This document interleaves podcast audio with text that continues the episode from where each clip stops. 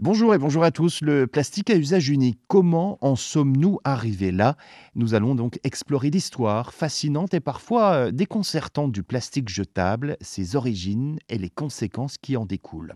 Pour cela, il faut remonter le temps. Cette innovation révolutionnaire a été inventée par un Belge du nom de Léo Bicland en 1907.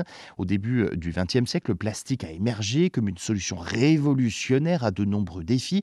Sa durabilité, sa polyvalence, et son faible coût on en fait un matériau de choix.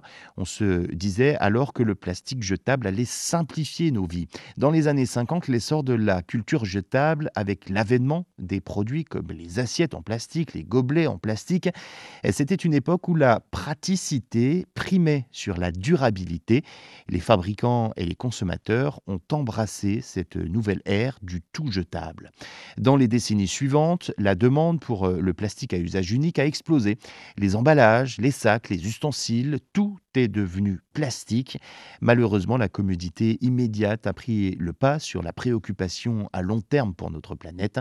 L'anecdote intéressante ici, c'est que le sac plastique initialement conçu pour être réutilisable est devenu le symbole de la culture du jetable. Qui aurait pensé qu'un petit sac plastique pourrait donc devenir un problème mondial? Aujourd'hui, le revers hein, de cette médaille est beaucoup plus clair que jamais. Les océans étouffent sous euh, l'assaut du plastique, la faune marine en souffre et les décharges débordent de produits qui mettent des siècles à se décomposer. Prenez les pailles en plastique, par exemple. Elles sont légères, utilisées pendant quelques minutes, quelques secondes, mais persistent dans l'environnement pendant des centaines d'années. L'impact sur la biodiversité est colossal. La commodité et la rapidité ont donc pris le dessus sur la durabilité et la responsabilité.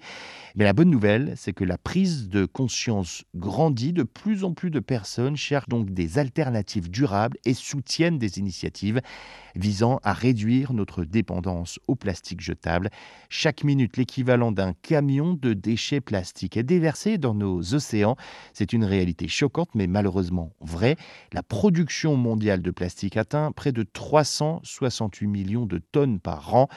Pour mettre cela en perspective, cela équivaut à la masse de plus de 2300 porte-avions.